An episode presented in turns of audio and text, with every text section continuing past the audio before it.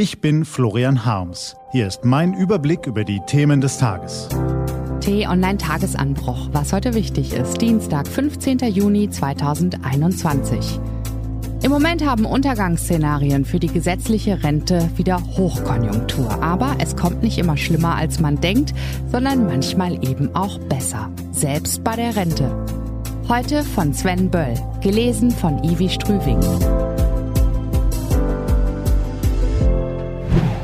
Im Frühjahr 1986 sicherte sich Norbert Blüm einen Platz im kollektiven Gedächtnis der Republik. Mit Kittel und Leimpinsel ausgerüstet stellte der damalige Arbeits- und Sozialminister auf dem Bonner Marktplatz den Slogan vor, denn eins ist sicher, die Rente. Bis zu seinem Tod vor gut einem Jahr blieb Blüm seinem Die Rente ist sicher Mantra treu und nahm in Kauf, dafür viel belächelt und oft kritisiert zu werden. Natürlich hat ein System, das mehr als 300 Milliarden Euro pro Jahr an über 20 Millionen Rentner auszahlt, auch Fehler. Was aber auch stimmt, die gesetzliche Rente hat sich in den vergangenen Jahrzehnten als erstaunlich robust erwiesen. Der Beitragssatz blieb weitestgehend stabil und das, obwohl seit Blüms Versprechen ja eine Menge passiert ist. Unter anderem haben durch die Wiedervereinigung viele Menschen Leistungen aus einem System bekommen und tun dies zum Teil immer noch, in das sie nie oder nur recht kurz eingezahlt haben. Außerdem flossen die Renten immer, unabhängig davon, ob die Arbeitslosigkeit stieg, was lange der Fall war, oder die Börsenkurse sanken, was mehrmals passierte. Im Moment haben Untergangsszenarien für die gesetzliche Rente mal wieder Hochkonjunktur. Angstmacherstudien, die schockartig steigende Finanzierungsprobleme diagnostizieren, führen zu apokalyptischen Überschriften wie schrecklicher Rentenruin. Die Botschaft ist fast immer die gleiche. Wir werden alle viel länger arbeiten müssen, viel mehr in die Rente einzahlen und trotzdem wird es am Ende vorne und hinten nicht reichen. Alles ganz, ganz schrecklich. Prognosen sind ja bekanntlich besonders schwierig, wenn sie die Zukunft betreffen. Zur besseren Einordnung hilft deshalb manchmal ein Blick zurück. Welchen Teil des Weges haben wir schon zurückgelegt und was wurde eigentlich in der Vergangenheit für die Gegenwart vorhergesagt? Auf diese Fragen gibt es durchaus interessante Antworten. Zum Beispiel, dass Anfang der 60er Jahre noch sechs Beitragszahler auf einen Rentner kamen. Dass es inzwischen nur noch rund zwei sind, bedeutet ja auch, dass sich das System bereits an eine enorme demografische Entwicklung angepasst hat. Was die künftige Entwicklung ebenfalls in einem etwas helleren Licht erscheinen lässt, sind Vorhersagen aus den Anfängen der Kanzlerschaft von Angela Merkel.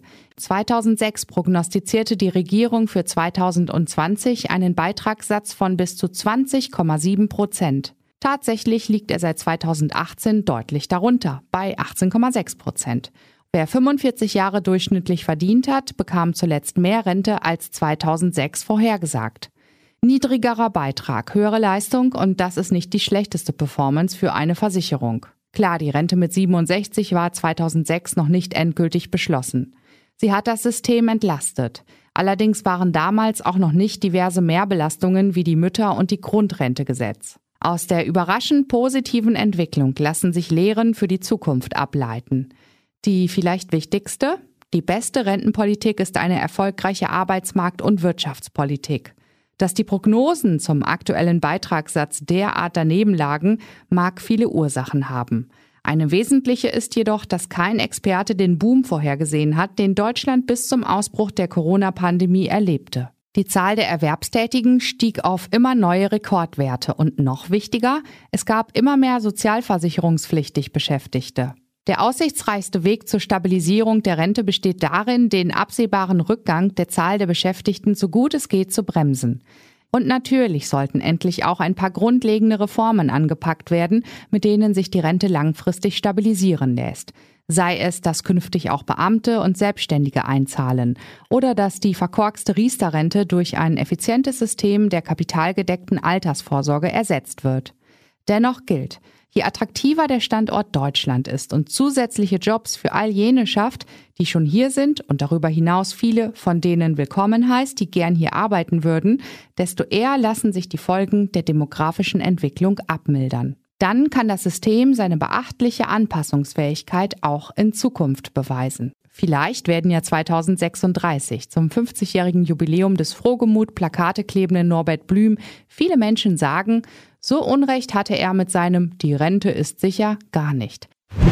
Was heute wichtig ist. Die T-Online-Redaktion blickt für Sie heute unter anderem auf diese Themen. Am Mittag trifft US-Präsident Joe Biden Vertreter der Europäischen Union in Brüssel. Unter anderem wird es beim EU-USA-Gipfel auch um das Verhältnis zu China gehen. Um 10 Uhr stellt Innenminister Horst Seehofer mit dem Präsidenten des Bundesamts für Verfassungsschutz Thomas Haldenwang den Verfassungsschutzbericht 2020 vor.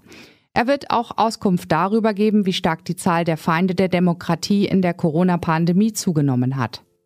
Und jetzt geht die EM richtig los. Noch nie hat eine DFB-Auswahl das erste Spiel bei einer EM verloren. Die Bilanz in zwölf Auftaktspielen seit 1972, sieben Siege, fünf Unentschieden. Ob die Serie gegen Weltmeister Frankreich hält? Wir werden es ab 21 Uhr erfahren. Auf t-online.de können Sie natürlich auch bei uns im Live-Ticker mit dabei sein. Außerdem werden Sie vor und nach dem Spiel über alles Wichtige und Interessante informiert. Diese und andere Nachrichten, Analysen, Interviews und Kolumnen gibt's den ganzen Tag auf t-online.de.